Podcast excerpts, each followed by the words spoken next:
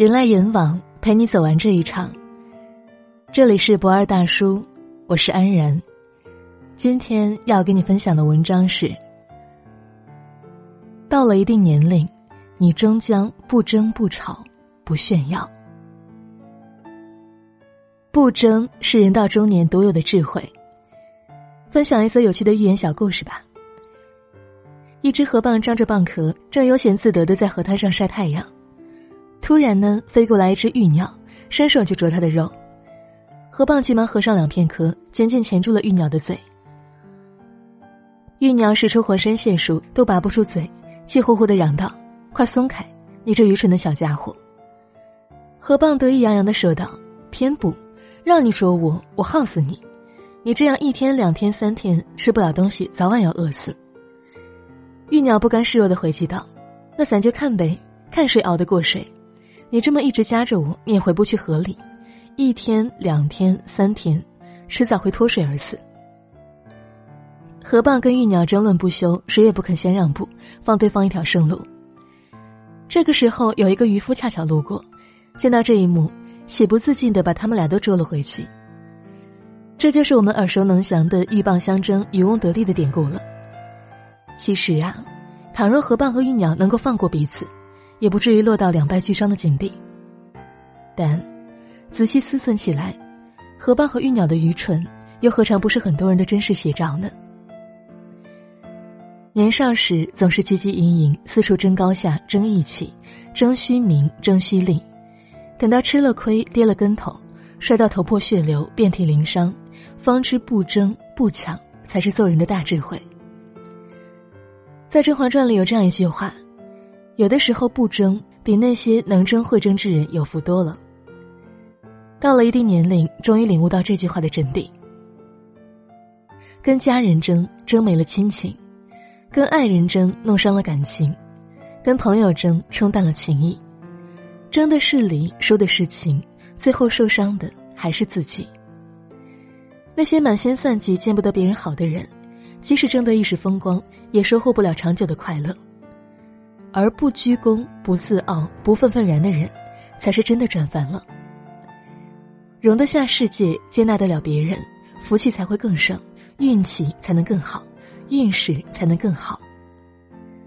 更何况缘来缘散，命运自有安排，是你的谁也抢不走，不是你的再争也没用。不吵是岁月对永恒的敬守。人到中年，历经了生活的波澜，看淡了世事的沧桑，更愿意静静的守着岁月，寻得一方心灵的净土。不再在意那些表面的浮华，不再计较一时的得失，不再把时间消耗在无休止的争论上。就像林肯所说的：“与其跟一只狗争路走，不如让狗先走一步。如果被狗咬了一口，你即便把这只狗打死，也不能治好你的伤口。”所以呀，没有什么是应该的，也没有什么是不该的，那些不过都是一念之间罢了。这世间的事情，除了生死，哪一桩不是闲事儿呢？又有什么可争吵、可气恼的呢？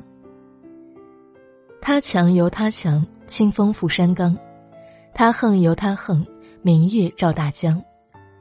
宠辱不惊，自在洒脱，才是智者应该有的姿态。生命中值得期待的事情还有很多很多，我们时间宝贵，一分一秒也不要浪费在不开心上。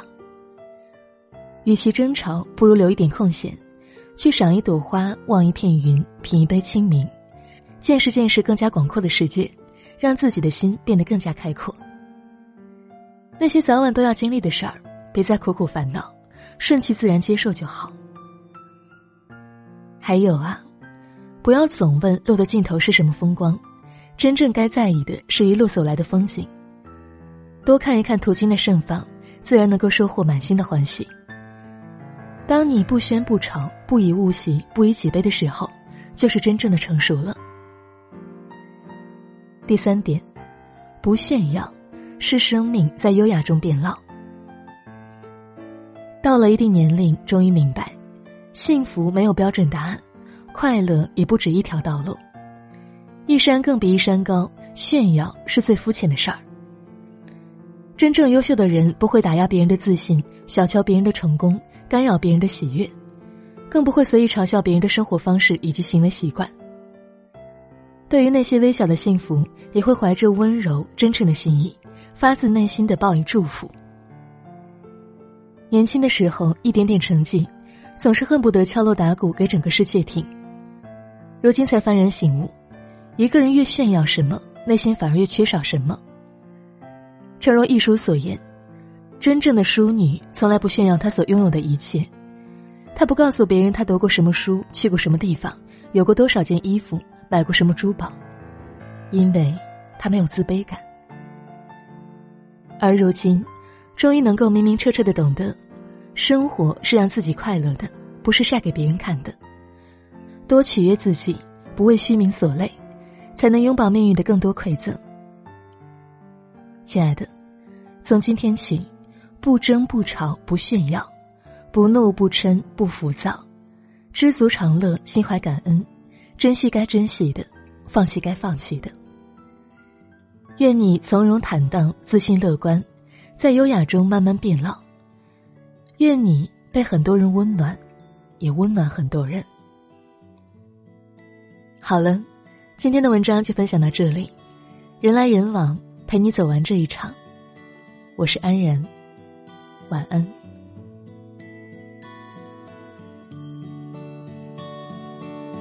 又回到春末的五月，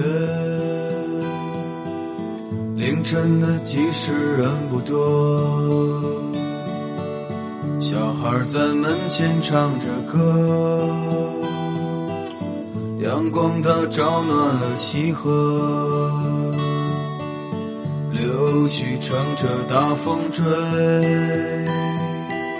树荫下的人想睡，沉默的人从此刻开始快乐起来，脱掉寒冬的傀儡。我忧郁的白衬衫，春口袋里面的。第一支香烟，情窦初开的我，从不敢和你说。仅有辆进城的公车，还没有咖啡馆和奢侈品商店。晴朗蓝天下，郑州的笑脸，爱很简单。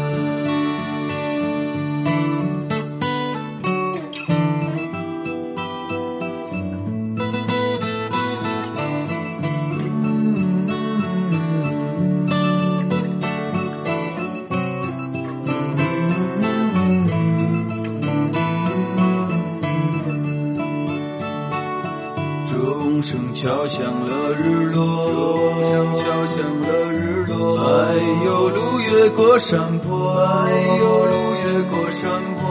一直通向北方的，是我们想象，长大后也未曾经过。爬满青藤的房子，屋檐下的邻居在。黄昏中飞驰，秋天的时候，柿子树一熟，够我们吃很久。收音机靠坐在床头，贪玩的少年抱着漫画书不放手，陪我入睡的是月亮的忧愁。装满幻梦的枕头，沾满口水的枕头。我